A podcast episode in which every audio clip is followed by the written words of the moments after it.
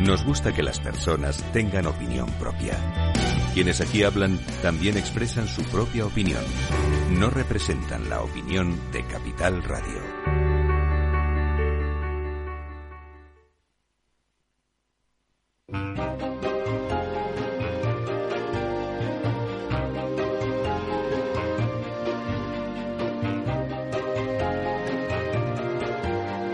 Inversión inmobiliaria con Meli Torres. La promoción de la semana.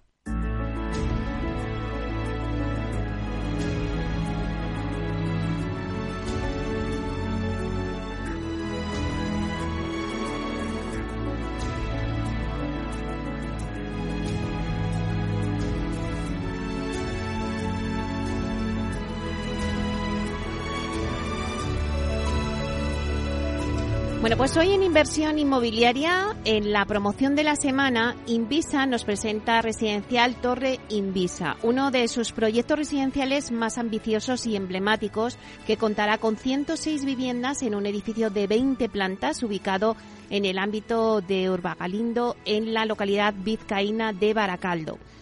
Bueno, pues para darnos todos los detalles de esta promoción tenemos con nosotros a Sara Macho, que es directora comercial de la Territorial Norte de Invisa. Vamos a darle la bienvenida. Buenos días, Sara. Hola, Meli. Muchas gracias por dejarnos estar con vosotros para presentar nuestro residencial Torre Invisa. Bueno, Sara, para nosotros es un placer que estéis con nosotros hoy en Inversión Inmobiliaria en la promoción de, la semana con esta en este proyecto que tenéis fabuloso. ¿Qué significa, Sara, para Invisa el residencial Torre Invisa? Bueno, eh, Meli, para nosotros es un proyecto muy especial eh, porque, bueno, significa eh, la torre va a ser el símbolo del nuevo desarrollo de Baracaldo porque está ubicada eh, bueno, en los terrenos de lo que fue eh, la antigua industria de los altos hornos de Vizcaya, que fue una de las industrias más importantes de Vizcaya que durante años tiró de la economía vasca. Y bueno, es una zona que ahora se está regenerando completamente con todo eh, viviendas de obra nueva, unas avenidas impresionantes, anchas, una zona que está quedando preciosa junto a un parque que van a ser de 90.000 metros cuadrados que va a unir Baracaldo con la ría eh, va a tener eh, incluso una playa artificial, zonas de deporte, de ocio y demás. Y, bueno, eh, allí va a estar ubicada nuestra torre. además, es una de las últimas parcelas en las que se va a poder construir una promoción residencial y más algo tan especial como esto, que es una torre de 70 metros, que va a tener, bueno, unas impresionantes vistas y dominios sobre la ría de Bilbao.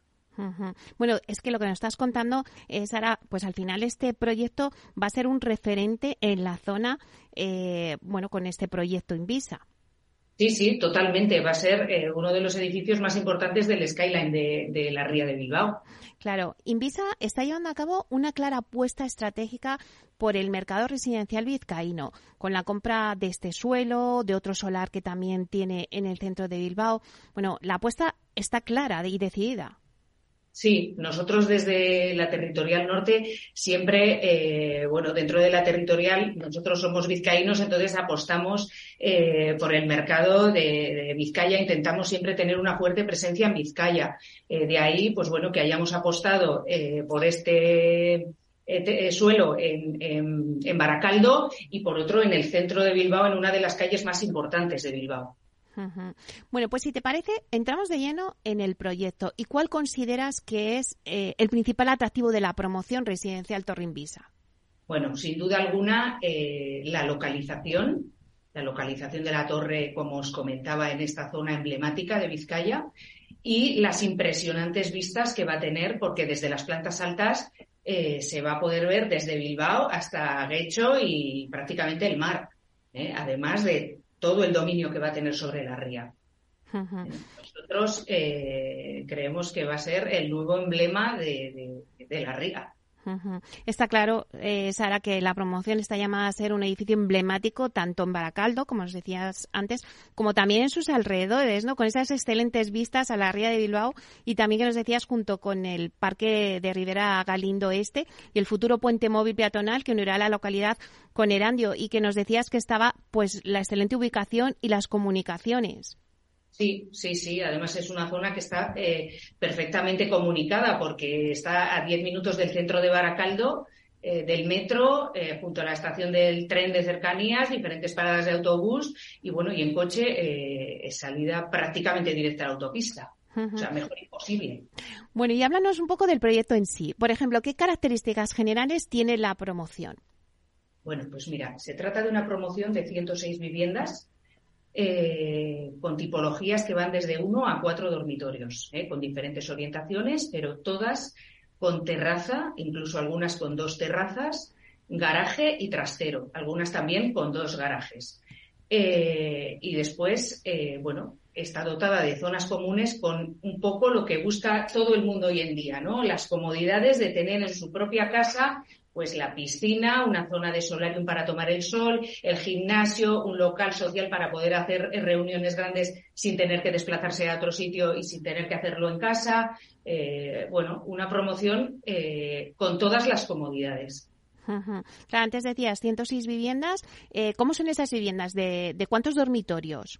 Pues de uno a cuatro dormitorios. tenemos viviendas un poco para, para, todos los gustos. La gente se está cambiando, principalmente eh, el fuerte están siendo las viviendas de tres dormitorios, que además es de las que más eh, número tenemos. Y, hay mucha gente que se está cambiando pues eh, a viviendas más amplias y más luminosas. y además, bueno, pues también en altura, porque está formado por dos alturas, tiene una torre de 20 plantas y luego una parte más baja, que es un edificio eh, con seis alturas, con terrazas escalonadas, que también han tenido muchísimo éxito y está todo vendido. Las terrazas eh, que comento, estas escalonadas, pues son terrazas muy grandes y, y, bueno, es lo que busca la gente hoy en día. Claro, claro. Vamos a hablar un poco del diseño, ¿no? Que ya nos has comentado, ¿no? Que, bueno, pues se levanta esta promoción en una parcela de 2.237 metros cuadrados y, como decías, costará de un edificio con dos volúmenes arquitectónicos diferenciados. Una torre de 20 plantas y un zócalo escalonado de seis alturas. Claro, Ahora mismo eh, el diseño, la calidad y la sostenibilidad, o sea, es que son unas premisas importantes a la hora de comprar una vivienda, ¿no? Es lo que demanda el cliente. Mm, vamos a contar a los oyentes, ¿qué va a encontrar el cliente en Torre Invisa? Bueno, nosotros siempre apostamos por edificios con unos altos eh, estándares de calidad. ¿eh? Eh, intentamos siempre conseguir la máxima calificación energética y para ello, bueno, pues dotamos a los edificios de, energías renovables, eh, pues eh, intentamos buscar el mejor diseño, la orientación, eh, dotamos a las viviendas también, pues hoy en día de calefacción por suelo radiante que distribuye mucho más homogéneamente el calor y, bueno, esto significa también un menor consumo de energía. y bueno, intentamos que al final todo esto se traduzca en, en, menores emisiones de CO2 y menor consumo de energía que al final, bueno, con la terrible subida de la factura de la luz, eh, también es lo que la gente trata de buscar. claro que sí. Y cuéntanos un poquito, Sara, ¿en qué fase eh, se encuentra el proyecto? Pues cómo van las ventas, un poco la percepción que estáis teniendo. Bueno, las ventas van muy bien. Estamos muy contentos por la gran acogida que ha tenido el edificio. Tenemos más de un 40% vendido en prácticamente cuatro meses. Eh, ya te digo que, además, bueno, prácticamente muchísima gente de la propia zona que se cambian a la torre por, por lo que significa. ¿eh? y, bueno, además eh, creemos que estamos ante el inminente inicio de la obra porque tenemos la licencia de obra solicitada desde agosto de 2022 y con lo cual eh, creemos que es de, vamos, que en breves, en breves días la obtendremos. Claro, bueno, pues cuéntanos un poquito también, eh, la gente que nos está escuchando, pues si está interesada en adquirir alguna de las viviendas en Residencial Torre Invisa, ¿cómo pueden obtener más información? Bueno, pues eh, para esto eh, la principal fuente de información pueden ir a la página web envisa.com eh, podrán encontrar nuestra promoción y, bueno, toda la información general de, la promoción con las infografías y las imágenes de la promoción, planos, memoria de calidades y todas las características. Y luego ya, bueno, pues los que se puedan acercar a nuestro local comercial que tenemos allí mismo en la avenida de Altos Hornos de Vizcaya, eh, justo enfrente de donde vamos a construir la torre, allí también podrán recibir, bueno, una información más detallada ya eh, un poco con la persona que está allí orientándoles eh, eh, ya un poco más a lo que busquen, ¿no? Claro, Sara, y vosotros ah, estáis deseando un poco el mercado de la vivienda también allí en, Baracaldo. ¿Crees que, que, bueno, que es un buen momento para comprar ahora mismo una vivienda? Vamos a aconsejar a nuestros oyentes, ¿no? Que están escuchando esta promoción y que muchos dudan, ¿no? Por las incertidumbres que hay económicas en el mercado y dicen, bueno, pues no sé si será buen momento o no es buen momento, pero bueno, es que eh, obra nueva, pues la falta de obra nueva siempre estamos hablando de ello, ¿no? Y cuando sale una promoción, pues es una oportunidad. Eh, ¿Consideras que es un buen momento para comprar una promoción y en concreto la vuestra? Bueno, nosotros consideramos que es un buen momento y así nos lo certifican las ventas que llevamos realizadas, ¿no? Que la gente ve también que el mercado de obra nueva sigue siendo eh, un valor seguro. Eh, de hecho, bueno, cuando pasen un poco todas e, estas incertidumbres que nos ha creado la guerra de Ucrania, la subida del IPC, el Euribor, y se estabilicen también un poco los costes de construcción, eh, seguiremos siendo uno de los segmentos más eh, seguros del mercado. bueno, además, nosotros creemos que los precios siempre, a ver, dependiendo de dónde, ¿eh? pero si es un mercado de primera residencia y en grandes ciudades, van a seguir subiendo eh, moderadamente y siempre por debajo del IPC, pero van a seguir subiendo. Bueno, pues muchísimas gracias, Sara, por, por esta eh, completa, interesante información que nos has dado sobre el residencial Torrimbisa. Muchísimas gracias a ti y a Capital Radio por invitarnos a, estar aquí. Pues un placer. Sara Macho, directora comercial de la Territorial Norte de Invisa. Hasta pronto. Gracias, Meli. Hasta pronto.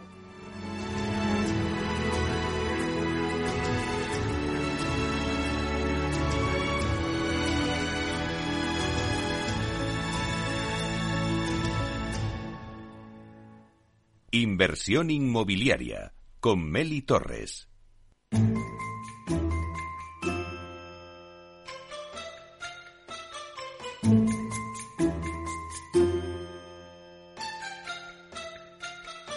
En inversión inmobiliaria, así soy y así lo siento.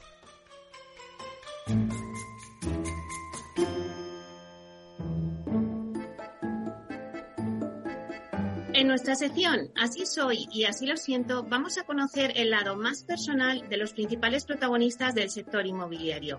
Hoy nos abre las puertas de su casa Susana de la Riva, directora de Marketing y Comunicación de DINSA. Susana, ¿cuántos años llevas trabajando en el sector inmobiliario? o tomé relación con el sector inmobiliario en 2007, o sea que conmigo llegó el desastre, pero, pero en realidad fue de, una, forma un poco indirecta, porque yo soy periodista de formación y entonces yo empecé eh, a cubrir el sector inmobiliario desde la revista en la que trabajaba entonces, Actualidad Económica. Entonces empecé a cubrir la información del sector en 2007 y luego ya en 2014 me pasé a la parte ya de, la empresa en, en Pinsa. Y si no hubieras trabajado en el sector inmobiliario, ¿qué te hubiera gustado ser? Bueno, pues eh, la parte de periodismo, que al final es lo que, digamos, me precedió ¿no? en el sector, pues yo creo que era lo que me acabó tirando más, pero yo cuando era pequeña, eh, yo siempre pensaba, cuando pensaba, ¿no? Que me gustaría ser, y pensaba en psicóloga y yo creo que hubiera sido una buena abogada también. ¿Vives en una vivienda en propiedad o en alquiler? En propiedad. ¿Qué edificio por su diseño o arquitectura pues te hubiera gustado construir? Uf, pues si lo hago pensando en los, en uno que me guste, mira, el Panteón de Roma. Me parece precioso por dentro. Y yo a lo mejor es poco convencional, ¿no? Para a la hora de elegir un edificio, pero, pero creo que cogería ese sí. Termina la frase. El sector inmobiliario para mí es un sector eh, muy complejo y que curiosamente es de los pocos sectores que, tiene una gran importancia eh, para toda la sociedad. Eh, desde el punto de vista económico, pues desde el punto de vista de la industria, ¿no? En la economía, pero luego ya porque la vivienda pues eh, llega al último rincón ya de los estratos sociales y, de, del país, ¿no? ¿Y con qué compañero del sector te irías de cañas? Han caído algunas ya, ¿no? Con, con alguno, pero si tuviera que elegir, eh, voy a elegir a uno con el que no, eh, no nos conocemos personalmente, así de un trato cercano, y yo creo que sería divertido eh, con Ismael Clemente. ¿En cuántas empresas has trabajado?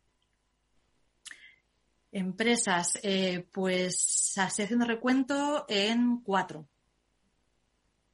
¿Y eres más de hotel o de vivienda vacacional? Pues mira, a mí la experiencia del hotel me gusta mucho, eh, pero yo creo que si me limito a una noche o dos días, si es ya para una estancia ya de dos días o más, me inclino más por la vivienda vacacional. Me necesito un poco de espacios míos donde poder estar y, en el hotel me falta, me falta eso. ¿Estudiaste en una escuela pública o privada? Pues el cole, el colegio fue un colegio concertado y luego ya la universidad privada. ¿El último libro que has leído? El último que me he leído es eh, La hora de los hipócritas de Petros Marcaris. ¿Lees el periódico en papel o por internet? Principalmente por internet. algún fin de semana, algún domingo, pues me entra ahí la vena nostálgica y compro, compro algún periódico, pero vamos, de, de normal es por internet o bueno, o en PDF digital, ¿no? A través de las plataformas de, que hay de kiosco. ¿Y es más de Facebook, Twitter, LinkedIn o Instagram? Soy más de Twitter. Me gusta a veces compartir cosas, me informo mucho a través de Twitter, estar al día de lo que va pasando porque sigo muchos medios de comunicación. Y es que Facebook e Instagram no tengo personalmente, o sea, no tengo cuentas, soy de esas raras que no, que nunca me ha llamado y no, no lo tengo. ¿Cuántos idiomas hablas? Español e inglés y gracias. ¿Toca algún instrumento? pues mira, no. Y eso que yo creo que tengo buen oído, ¿eh? Porque mis únicos contactos con instrumentos fueron las castañuelas cuando bailaba la jota de pequeña, que eso no creo que compute, y luego pues la flauta que todo el mundo nos ha tocado, y la verdad es que yo sacaba canciones de oído, me, gustaba sacar pues las canciones de las series de la tele que veía y esas cosas, y se me daba bastante bien, lo que pasa que claro, ya la flauta pues dejó de estar ahí y vamos, desapareció. ¿Y en qué deporte eres buena? Pues yo te diría que en baloncesto. Claro, ahora ya hace muchos años que no juego, pero yo jugué casi 10 años hasta que me fui a la universidad y además fue como, era un, deporte que estaba muy presente en mi vida, entrenaba todos los días, jugaba dos partidos cada fin de semana, o sea que fue, marcó mucho mis, sobre todo mis años de adolescencia estuvo ahí muy presente. Eh, supongo que algo quedará, ¿no? Porque estas cosas es un poco como montar en bici, pero, pero bueno, eh, yo te diría baloncesto. Y ahora es que deporte, la verdad es que hago muy poco. El fin de semana hago patinaje en línea, pero de ahí a ser buena, pues bueno, digamos que me defiendo. Pero, es lo único así de deporte fijo más o menos que hago. Susana, ¿y tu mejor cualidad? Uy, eso a lo mejor no tendría que decirlo yo, porque ya sabes cómo son estas cosas pero, pero sinceramente yo creo que algo bueno que tengo es que me preocupo por las cosas y por la gente.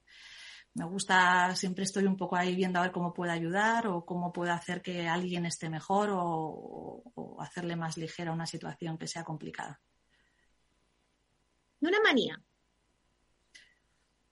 Uy, una manía, un defecto, desastre total, me muerdo las uñas. Es algo terrible y espantoso. Mi madre me lleva persiguiendo toda la vida y he hecho algún intento, esto es como lo de dejar de fumar, he hecho algún intento y lo he conseguido durante un tiempo, pero al final he acabado cayendo. Así que tengo pendiente el, imponérmelo de verdad y dejar ya esta, esta maldita manía porque la verdad es que es espantoso.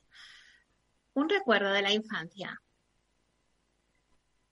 Mi recuerdo, mis momentos de la infancia, mira, se van a un pueblecito de Huesca que se llama Ansó, de donde era mi bisabuelo paterno. Y ahí tengo recuerdos súper felices de los veranos allí. No pasaba el verano entero, eran solo tres semanas, como mucho un mes. Pero fíjate, concretamente hay una, una imagen que tengo muy, muy grabada, muy presente, que es eh, ir en el coche de mis padres eh, por esas carreteras endiabladas que son preciosas, pero están llenas de curvas ir con mis hermanos, mis dos hermanos en el asiento de atrás, sin cinturón de seguridad, por, por supuesto, ¿no? Moviéndonos de un lado a otro en cada curva y montando una muy buena. Y como banda sonora, Héroes del Silencio, Yo es que soy de Zaragoza y supongo que teníamos ahí la influencia. Y luego también escuchábamos mucho, y lo tengo ahí grabado, y de vez en cuando viene mucho la canción, eh, el cassette de We Are the World, aquel concierto que se hizo hace ya no sé cuántos años, pues teníamos el cassette del concierto y era una música que escuchábamos con mucha frecuencia. Y tengo ese recuerdo de ir en el coche súper feliz, con las ventanillas bajadas, el aire que entraba de la montaña y, es un recuerdo que tengo súper presente. ¿Cómo sería un día ideal para ti? Un día ideal. Pues a ver, em, levantar más o menos temprano, tampoco así como escuchando al gallo, pero, pero bueno, tarde no. Desayunar un buen pincho de tortilla de patata con cebolla, vamos a dejarlo claro este tema. Eh, leer la prensa un ratito tranquilamente, eh, y luego yo creo que sería hacer una excursión, una escapada, una salida que incluya una caminata, una excursión de estar unas horitas caminando. Y luego eh, barbacoa eh, o, una comida, te hablo en plan familia y amigos, ¿no? Así como con gente, con bastante gente. Y después de comer, sobremesa larga, mucha charleta, de estar ahí toda la tarde esto que se te va pasando que no te das cuenta y, básicamente eso, estar de, conversación, risas, anécdotas y para mí es como el planazo. ¿Y qué noticia te gustaría escuchar? Bueno, sin duda que se ha encontrado una cura contra el cáncer. ¿En cuántas casas has vivido? ¿Cuántas casas? Eh, pues yo te diría, a ver, cinco, cinco casas en cuatro ciudades. Y luego, bueno, estuve un año en una residencia de estudiantes, pero creo que eso no cuenta como casa, pero bueno, estuve un añito allí, que eso también marca. Pero en casa, casa, eh, cinco. ¿Vives actualmente en un piso, chalet o ático? Un piso. ¿Y eres más de ducha o de baño? De ducha, ducha, y tirando a rápida además. ¿En tu casa tienes calefacción o suelo radiante? Calefacción. ¿Y si te pierdes, dónde te encontrarían? Pues fíjate que si yo algún día decido perderme, yo creo que no me encuentra nadie porque a mí me gusta mucho la sensación de anonimato en las ciudades, por ejemplo. Entonces, claro, imagínate la de sitios que tengo para elegir. Entonces, yo creo que no hay un sitio que digas eh, donde quiera recalar, ¿no? Me gusta, ya te digo, la, la, sensación esa de conocer un nuevo sitio sin que desde el, eso, desde el anonimato, observar. Y entonces supongo que el destino dependería del, yo qué sé, del momento vital en el que estuviera o lo que fuera, ¿no? pero, pero ya te digo que, sería difícil encontrarme. ¿Y colaboras con alguna ONG? Eh, sí, con cuatro. Eh, tengo la espinita ahí clavada pendiente de que me gustaría colaborar con tiempo, implicándome, pues eso, ¿no? Eh, directamente ayudando en lo que sea, pero no he sido capaz de, de organizarme para eso y entonces ah, es aportación económica lo que hago en este momento, pero bueno, no, no descarto que pueda, que pueda dar el paso y, y, hacer, y hacer algo un poco más implicación personal. ¿Y una frase célebre o refrán? Eh, yo tengo muy presente una frase que, que vamos, se la escuchaba a mi madre, ¿no? Y que siempre eh, asocio que lo decía ella, y es, quien hace todo lo que puede no está obligado a más y lo tengo por distintos momentos en mi vida, bueno, en mi día a día muchas cosas, es una frase que me, que me ayuda, que me tranquiliza y la tengo muy presente.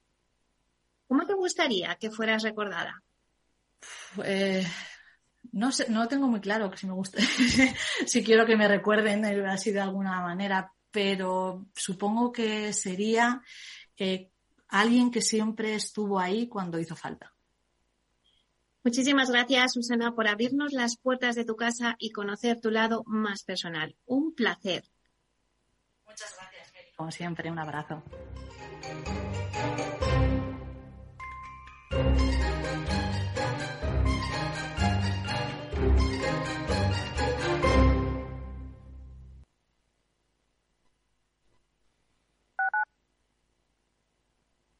Capital Radio 103.2 Gráficas Naciones. Más de 50 años de experiencia en el sector de las artes gráficas. Apostamos por la última tecnología tanto en impresión offset como en digital y gran formato. Realizamos todo tipo de impresión. Tarjetas de visita, folletos, libros, vinilos, decoración y montaje de stands. Más información en el 91 629 2145 o en gráficasnaciones.es. Los miércoles a la una de la tarde en Capital Radio, Gestión del Talento.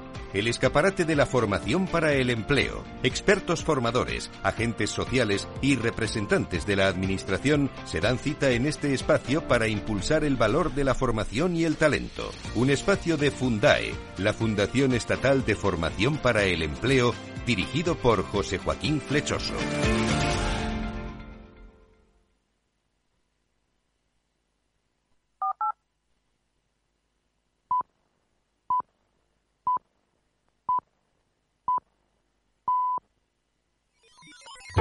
Los robots escuchamos Capital Radio.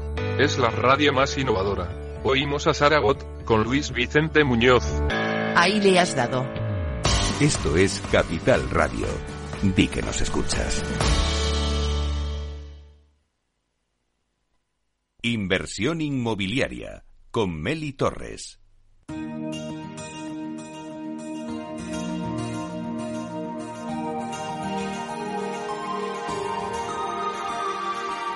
En nuestra sección La Vía Sostenible con Vía Ágora, os contamos la transformación de la vivienda del futuro enfocada en una construcción sostenible como pilar principal.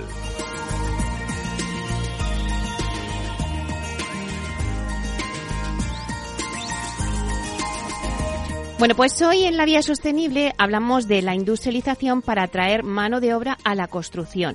La industrialización eh, abre un nuevo escenario en el mercado inmobiliario. Es clave para la atracción de mano de obra y talento a la construcción. Las nuevas formas de construir cambiarán la industria hacia un modelo más tecnológico, innovador y eficiente. Bueno, pues para hablarnos de cómo la construcción industrializada generará nuevas oportunidades para el empleo, tenemos con nosotros hoy en directo, aquí desde Capital Radio, Aventura Asensio, responsable de estudios y mediciones de Reaviten, compañía perteneciente a la corporación Vía Agora. Vamos a darle la bienvenida. Buenos días, Ventura. Hola, buenos días, Meli, ¿cómo estás? Bueno, pues como decía un poquito en la introducción, el mercado inmobiliario está sufriendo ya la escasez de mano de obra en determinados oficios y el problema pues se agravará durante los próximos años. ¿En qué procesos estamos notando más esa falta de mano de obra cualificada, Ventura? Eh, sí, la escasez de mano de obra se está notando sobre todo en aquellos puestos intermedios entre los titulados universitarios y los operarios. Eh, en general, pues falta mano de obra en los encargados de obra y sobre todo en un oficio como el del gruista, que es un, oficio muy, muy, muy, muy agradecido, bien pagado y que sin embargo, pues eh, se está notando pues bastante, bastante carencia de gruistas, ¿no? Pero también cualquier oficio en la que se requiera una capacitación, como por ejemplo, pues operarios de instaladores de, placa de yeso laminado o aplicadores de SATE, eh, incluso también en técnicos eh, electricistas eh, o de instalaciones como fontanería y climatización. todos estos todos estos mm, oficios pues bueno requieren personas pues que como digo pues se tienen que capacitar claro esa mano de obra cualificada de la que hablamos pero qué beneficios supone la industrialización para la atracción de mano de obra al sector de la construcción bueno, nosotros pensamos que la construcción industrializada propicia un cambio de paradigma en las condiciones de trabajo de los operarios, porque la localización del centro de trabajo en la fábrica supone una indudable ventaja frente al hecho de la deslocalización de las obras, ya que es posible buscar una residencia cerca de los centros de trabajo, con el consiguiente ahorro en desplazamientos de personal y una mayor posibilidad de conciliar con la familia. Además, estas condiciones de trabajo en un lugar protegido son claramente mejores. Por ese motivo pensamos que la construcción industrializada atraerá eh, eh, mano de obra especializada e interesada en cubrir estos puestos. claro. En la Corporación Viagora, ¿qué iniciativas o proyectos cuéntanos que estáis poniendo en marcha para atraer talento y retenerlo fundamentalmente? Bueno, bueno, pues nosotros tenemos unas cuantas actividades eh, que creemos que son, que son interesantes. Tenemos el proyecto Las Mujeres Construyen, para incorporar a la mujer y a los jóvenes al sector de la construcción, en un entorno controlado eh, en fábrica, con procesos robotizados, donde se elimina la exposición a condiciones climatológicas adversas, entre otros aspectos, que es un poco lo que contaba antes, ¿no? Luego, además, tenemos un, canal de YouTube, eh, Agora Channel, en el que hablamos de los beneficios y oportunidades que tiene el mercado inmobiliario. Divulgamos sobre procesos tecnológicos, materiales y sistemas constructivos innovadores. Luego, también participamos en numerosos foros de debates y jornadas hablando de las oportunidades que genera nuestro sector. Eh, patrocinamos también el grado inmobiliario de la Universidad Politécnica de Madrid y el máster Construcción con Madera también de la Universidad Politécnica para formar a los profesionales en lo que demanda el mercado. Por lo cual, bueno, pues es un paquete, bueno, pues de, iniciativas que, creemos que, pues, que están teniendo eh, calado en el, en el sector. Claro, es una manera de atraer el talento, claro que sí. Y Ventura, las ayudas de los fondos europeos generarán en nuestro país una potente industria en torno a la rehabilitación. Eh, cuéntanos, ¿será otro aliciente también para la atracción de mano de obra para el sector?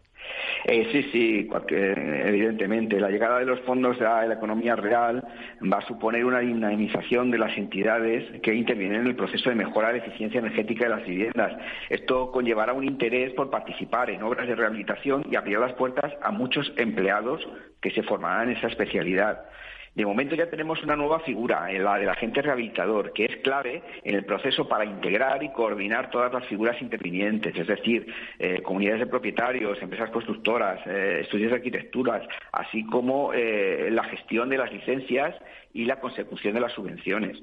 Con lo cual, pues bueno, va a ser una, una manera, pues también de atraer, pues si cabe, más, más personal a este sector. Bueno, pues muchísimas gracias, Ventura. Está claro que la industrialización abre un nuevo escenario en el mercado inmobiliario y es clave para la atracción de mano de obra y talento a la construcción. Gracias, Ventura Asensio, responsable de estudios y mediciones de Rehabiten, compañía perteneciente a la corporación Vía Ahora. Un placer. Gracias, gracias. Hasta luego. Adiós.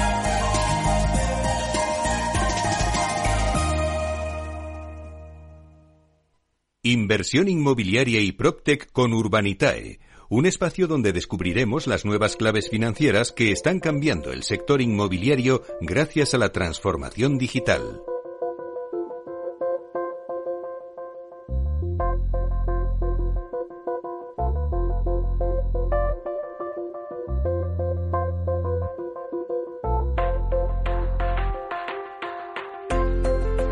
Pues arrancamos la vuelta de la Semana Santa con nuestro espacio Inversión Inmobiliaria y Proctet con Urbanitae para daros a conocer pues las nuevas claves financieras que están cambiando el sector inmobiliario y todo gracias a la transformación digital. Bueno, ¿y quién mejor para contarnos qué se cuece en este sector que Diego Bestar, CEO y fundador de Urbanitae? Vamos a darle la bienvenida. Buenos días, Diego. Buenos días, ¿cómo estamos? Bueno, pues ya he comentado con algunos otros compañeros la vuelta de la Semana Santa. ¿Qué tal? ¿Qué tal fueron tus vacaciones, Diego? Pues la verdad es que muy bien, estuve en la montaña eh, de camping, o sea que, y, lo mejor del camping en el que estuve es que no había cobertura, o sea que uno se olvida absolutamente del mundo entero y pasas unos días en la naturaleza que, que nos viene muy bien, la verdad. Bueno, bueno, me vas a tener que decir dónde está ese camping para desconectar totalmente. Bueno, Diego, pues si te parece, vamos a arrancar hoy el programa eh, haciendo un repaso ¿no? a, la actualidad de Urbanitae. Marzo, eh, acabamos de, terminar marzo y, la verdad es que eh, culmina con nuevos proyectos y devoluciones en Urbanitae. Cuéntanos un poquito cómo has visto este primer trimestre del año en Urbanitae. Pues mira, la verdad es que marzo ha sido un mes de récord en todos los sentidos. En Urbanitae eh, hemos financiado eh, cinco proyectos. Eh, la verdad es que ahora últimamente vamos a ritmo de más de un proyecto a la semana. Y, bueno, pues superando otra vez los 10 millones de euros financiados en un solo mes. De hecho, rozamos los, los 12 millones. Y, bueno, pues muy contentos, la verdad, con proyectos principalmente con promotores recurrentes, es decir, promotores con los que ya hemos trabajado en el pasado que vuelven a Urbanitae a financiarse. Con lo cual, pues esto es muy positivo porque al final eh, gran parte de nuestra labor es encontrar promotores eh, fiables eh, en los que podemos confiar y, el haber, no, hay mejor manera de poder fiarte de alguien que el haber trabajado con ellos anteriormente de forma satisfactoria. Entonces, en ese sentido, muy contentos de haber podido volver a trabajar con la mayoría de los promotores que, sacamos en marzo. Y el primer trimestre, como lo llamamos aquí internamente Q1, que justo estamos ahora cerrando ya los números para enviar al auditor, la verdad es que ha sido muy, muy bueno. estamos viendo un crecimiento de prácticamente el doble eh, que, en años anteriores. Así que, bueno, este año hemos arrancado con fuerza y, un poco con las previsiones que teníamos a cierre del año, el año pasado. ¿no? Hay una demanda importantísima para este tipo de, producto, eh, tanto por el lado inversor como por el lado promotor. ¿no? Y aquí en este espacio hablamos del mundo inmobiliario. Eh, quizás se, están dando eh, pues las expectativas que teníamos el año pasado de que cada vez iba a ser más necesaria la financiación alternativa para construcción. Eh, de hecho, en marzo hemos hecho cinco proyectos, cuatro de ellos eran de deuda y uno de ellos de equity y la deuda, como, como su nombre implica, es un préstamo para que los, los promotores puedan construir. Entonces, bueno, pues están cumpliendo un poco las, las previsiones que teníamos y, y, este año probablemente la deuda tenga más, eh, más peso en Urbanitae que, que, el equity, cuando tradicionalmente ha sido todo lo contrario. Así que, nada, muy contentos, eh, sacando proyectos nuevos y con, con promotores eh, viejos conocidos de Urbanitae, promotores nuevos también, que no son, no, no, no, habíamos trabajado con ellos antes y, y bueno, muy contentos, la verdad. Pues vamos a esos proyectos. Es que estáis que no paráis. O sea, de un proyecto vais de uno a otro y de devolución en devolución. En las últimas semanas habéis financiado con éxito una nueva promoción de trasteros junto a Grupanson en el Paseo Imperial de la capital. Bueno, este tipo de activos suscitan mucho interés, ¿no? Y, bueno, sobre todo más de la mano de, un grupo como Grupanson, ¿no? Del que hemos hablado y ya tenéis además vosotros un historial de éxito, ¿no? Cuéntanos con más detalle este proyecto, porque antes, al principio del programa, programa, eh, en las noticias hablaba con, Francisco Iñareta de Idealista un poco los, los productos donde están dando más rentabilidad. Bueno, pues siempre al final hablamos de oficinas, de locales comerciales, de garajes y de vivienda. Pero bueno, los trasteros, que es el proyecto vuestro, también es despierta interés. Pues la verdad es que no, no, no es que eh, levante interés, sino que, que, es el que más interés levanta. Nosotros, como sabes, hemos hecho mucho residencial, hemos hecho oficinas, hemos hecho parkings eh, pero curiosamente, eh, quizás uno de los primeros proyectos así más novedosos que hicimos a nivel inmobiliario, novedoso me refiero en ese sentido, fue eh, el, primer proyecto que hicimos con Grupanson de trasteros. Y Grupanson, para los que no le hayan conocido a través de Urbanitae, pues es una promotora local de Madrid muy especializada en comprar activos comerciales que no funcionan muy bien, pero en centros muy consolidados a nivel eh, residencial, y lo que hace es convertir esos activos, pues imaginaros, el típico garaje antiguo que está medio abandonado o un almacén que está ahí eh, dejado de la mano de Dios, pues compra estos activos y, construye trasteros y se los vende a los mismos vecinos del edificio o a los del edificio enfrente, ¿no? Eh, pues este modelo de negocio estamos viendo que es un modelo que, se, que tiene muy pocas complicaciones porque no requiere de licencias de obras, eh, que se construye de forma muy fácil, eh, tiene muy pocos sobresaltos a nivel de costes de construcción y subida de precios de, de materias primas, etcétera, porque la obra es muy simple, es básicamente tabicar eh, y que a nivel comercial están funcionando genial. ¿no? Entonces, con Grupanchon, eh, pues es el promotor con el que más proyectos hemos hecho. Es verdad que son proyectos que tienden a ser pequeñitos, pero hemos hecho ya 12 proyectos de, con ellos, 11 de ellos de trasteros y uno de ellos de parkings. Estamos haciendo eh, un, parking muy grande en la zona de Atocha, aquí en el centro de Madrid. Eh, pero bueno, para que nos hagamos una idea y para que el, inversor entienda de qué estamos hablando, pues eh, Grupanchón ya ha devuelto eh, bastantes proyectos y la TIR media de los proyectos que ha devuelto ronda el 18%. Es decir, una rentabilidad anualizada media del 18% en los proyectos que ha, que ha financiado con nosotros y ya ha devuelto. Eh, los proyectos que hicimos en marzo, de hecho, no hicimos uno, hicimos dos. Y, fíjate a tu pregunta, Meli, de si esto suscita mucho interés por parte de los inversores. Hay tanto interés que tuvimos que poner un ticket máximo de inversión de 500 euros. Es decir, no permitíamos que los inversores invirtieran más de 500 euros porque teníamos tanto interés que dijimos, oye, vamos a permitir que todo el mundo pueda invertir, ¿no? y ambos proyectos se cerraron en cuestión de segundos. ¿no? Eh, uno de ellos era un ticket muy pequeñito de 350.000 euros y por ende pues entraron 700 inversores y hablamos en unos 30 segundos y otro proyecto era de 850.000 euros y en ese proyecto entraron 1.700 inversores en un solo proyecto. Eh, que según nuestros datos es el récord eh, histórico del crowdfunding en nuestro país. Nunca había entrado tanto cliente o tanto inversor en un solo proyecto. Así que nada, Grupan son un clásico de la casa y encantados de trabajar con ellos. No, no, desde luego que despierta interés este tipo de activos. Pero otro tipo de activos que también despiertan apetito ¿no? Eh, por parte de vuestros inversores son los inmuebles Prime. En las últimas semanas habéis financiado cuatro proyectos de este tipo. todas han tenido una gran demanda y en algún caso con récord de inversores. Cuéntanos un poquito más. Pues sí, rompimos el récord de inversores con 1.700 en el, en el proyecto que te acabo de comentar de Grupanson y a la semana y poco rompimos otro, otro nuevo récord. En este caso superamos eh, y llegamos a 1.792 inversores en un solo proyecto. Eh, se me ha quedado la cifra grabada porque la verdad es que aquí eh, pues estamos ya acostumbrados a cerrar proyectos, pero, pero cada vez que, que sale una cifra de estas nos llama mucho la atención todavía. A ver, el Prime está funcionando muy bien, eh, no solo a nivel eh, de apetito inversor, sino a nivel de, resultados. ¿no? Al final, los proyectos que estamos viendo en zonas Prime se están vendiendo muy bien, están funcionando muy bien. Eh, tienen quizás más margen de maniobra cuando hay variaciones en los precios, en los costes de construcción, con lo cual, pues estamos apostando bastante en, esto. de hecho, en los últimos tiempos hemos hecho un total de 10 proyectos de este tipo. Eh, no sé si te acuerdas, pero por allá hace yo no sé cuántos años ya, pero hablamos también del primer proyecto que hicimos en, Finca Cortesín, con Caledonia. Mm, efectivamente. Eh, hicimos un proyecto, eh, bueno, una villa preciosa en, en Finca Cortesín, eh, con ellos, que fue el primer proyecto de lujo. Ese proyecto ha ido genial, eh, ya está a punto de devolverse, ya está vendido, se está terminando la construcción. Y después de ese, pues han entrado otros nueve, ¿no? Hemos hecho varios proyectos en La Moraleja, hemos hecho varios chalets. De hecho, los chalets más exclusivos de La Moraleja ahora mismo, eh, los tres o cuatro que hay, tres de ellos son de Urbanitae y se han, sido financiados por Urbanitae. Hemos hecho cosas en Marbella, tenemos un proyecto en Arturo Soria, que es una, es una promoción también de, de cuatro casas de lujo. Y bueno, pues en marzo hicimos tres. En marzo hicimos uno, uno de los chalets de Moraleja que te comento, en el que entraron 400 inversores. Eh, hicimos uno en Baqueira, muy llamativo, con el grupo Avintia, en el que, eh, bueno, pues son unas casas al que le guste el esquí, eh, que entre y lo, lo, mire, lo mire, ¿no? Se llama Pleta Riu, es un proyecto de Avintia y hemos entrado a financiarles la construcción de la segunda fase. La verdad es que mirar los renders del proyecto deprime un poco porque estamos aquí en la oficina y uno ve esas casas y dice, madre mía, ¿quién pudiera tener una de estas, ¿no?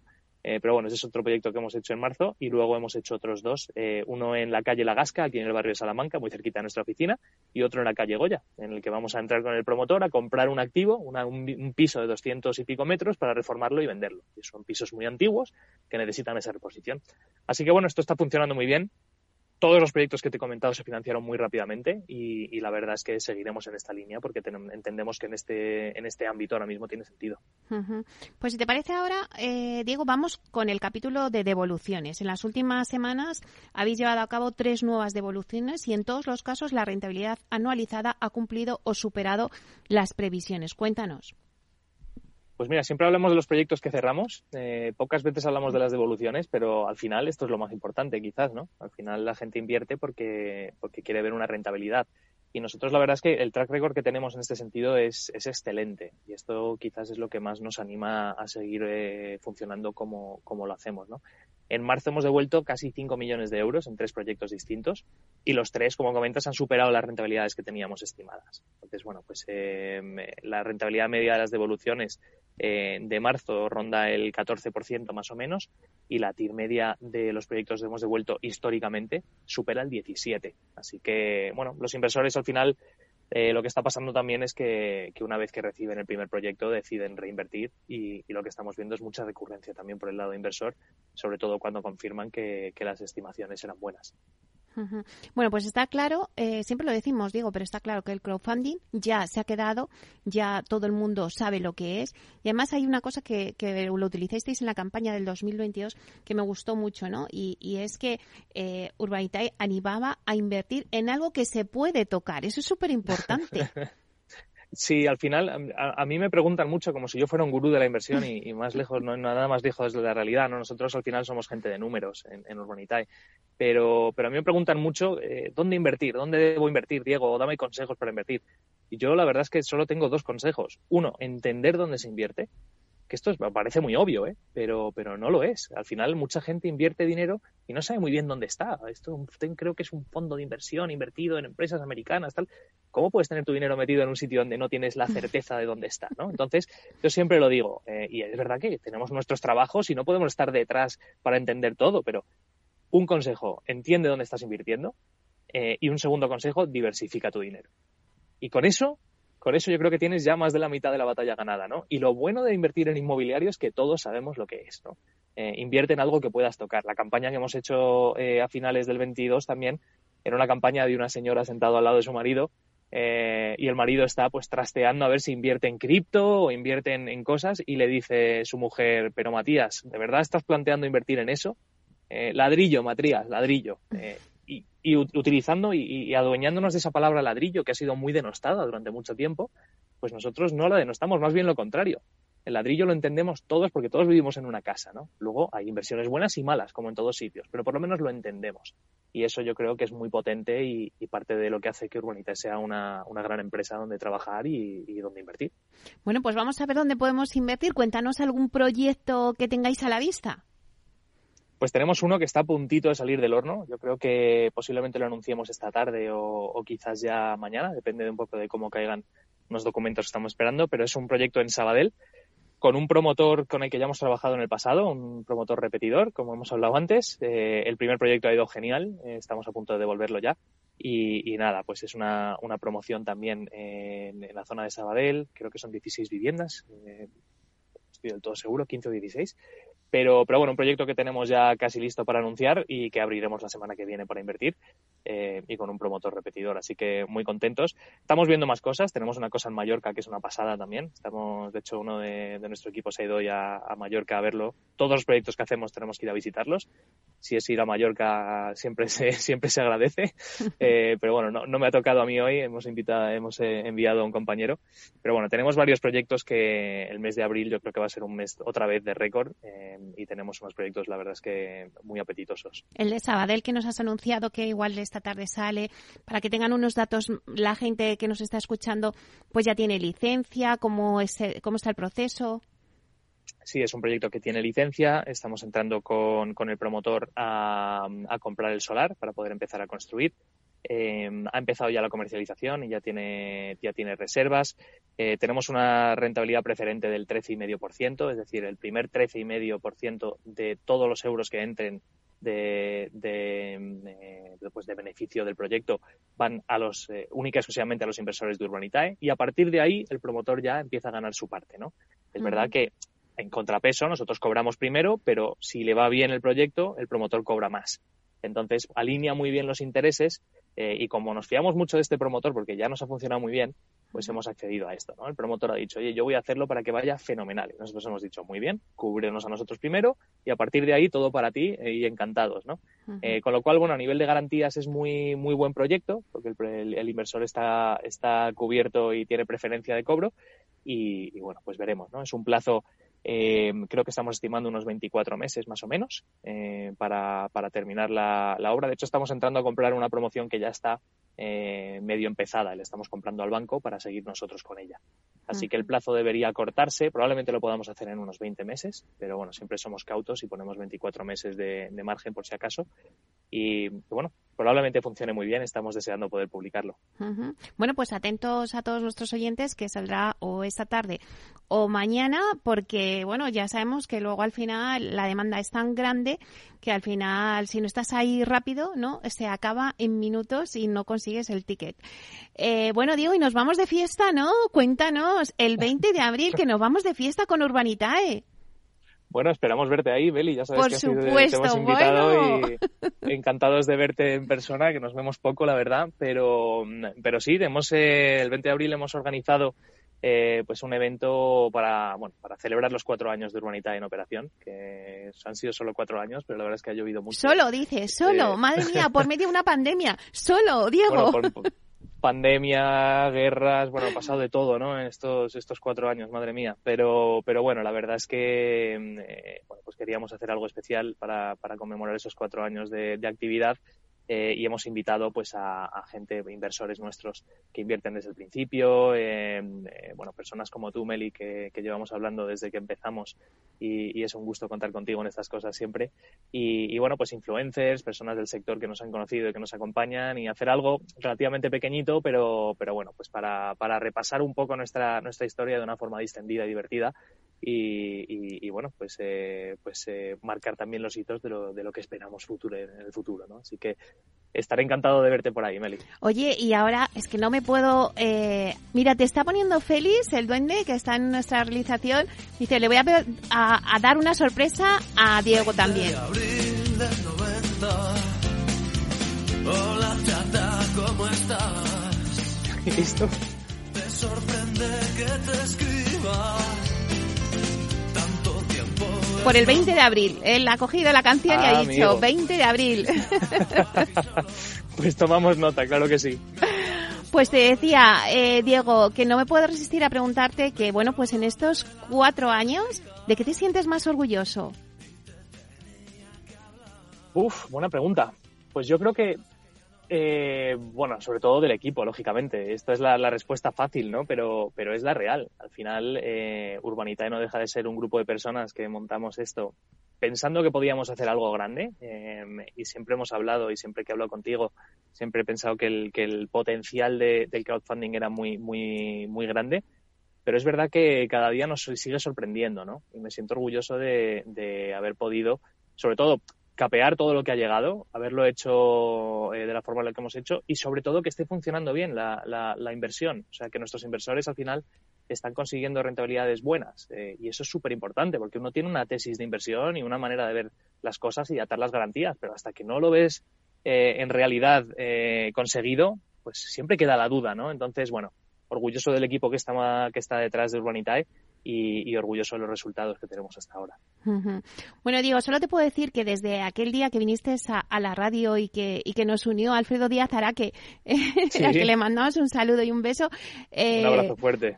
Pues la verdad es que me contó vuestro proyecto, viniste aquí, lo contaste y bueno, lo he seguido y he visto todos vuestros éxitos. Tienes un equipazo, eso eh, es indudable.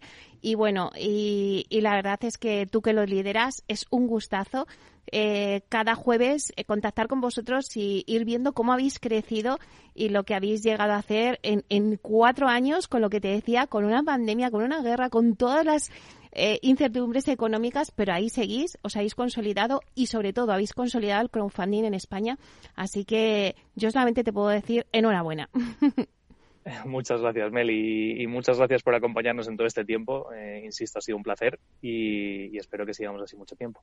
Claro que sí. Bueno, pues ya eh, nos despedimos. Eh, bueno, nos veremos próximamente en directo en la fiesta, pero también aquí desde Capital Radio en el siguiente espacio con vosotros. Suerte para estos proyectos y ya nos contarás, Diego. Muchas gracias, Meli. Un abrazo. Nos vemos Un beso fuerte. Hasta pronto.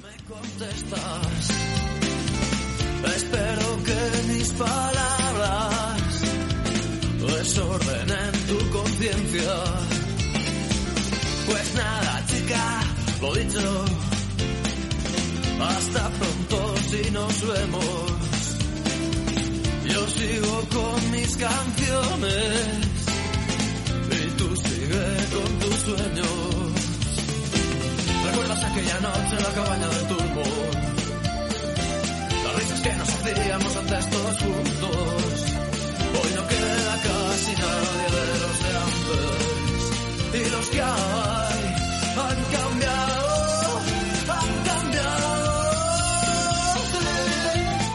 Inversión inmobiliaria con Meli Torres.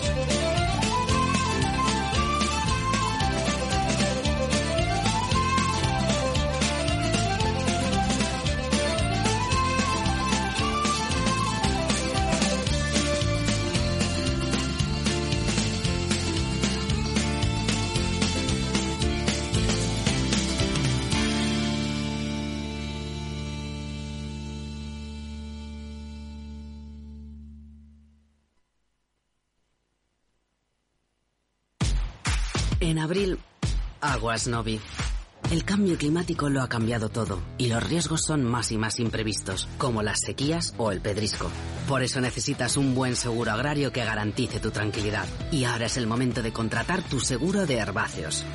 Agroseguro. Trabaja sobre seguro.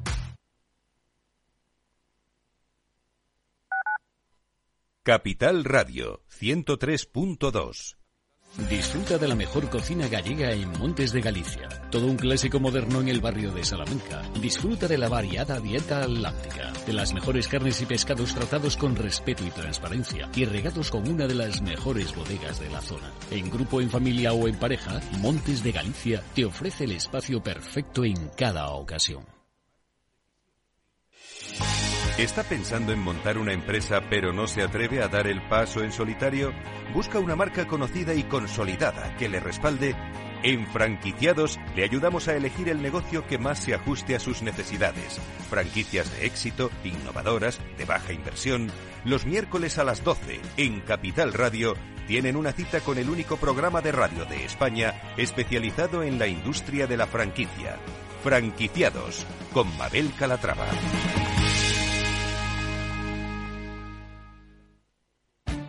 Esto te estás perdiendo si no escuchas a Rocío Arbiza en Mercado Abierto. Carlos Doblado, analista de Black Bear Broker. El gran problema que tienen los activos líquidos es que juegan contra nuestras emociones. Cotizan todos los días, nos ponen muy nerviosos. Una variación de 20 y 30% en el precio de los activos no significa que esos activos hayan cambiado en calidad, es decir, pueden caer mucho y, y, y la vida sigue igual. Y eso hace poco confortable el, la renta variable cotizada en, trayectorias eh, de mercados bajistas.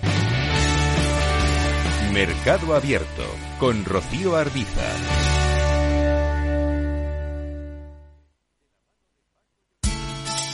De la mano de Alejandro Mazón y el equipo de Cuídate Deluxe, llega el chico del chándal a El Balance para ayudarnos a estar en forma y mejorar nuestro bienestar general. Los miércoles a las ocho y media de la tarde en El Balance. Capital Radio.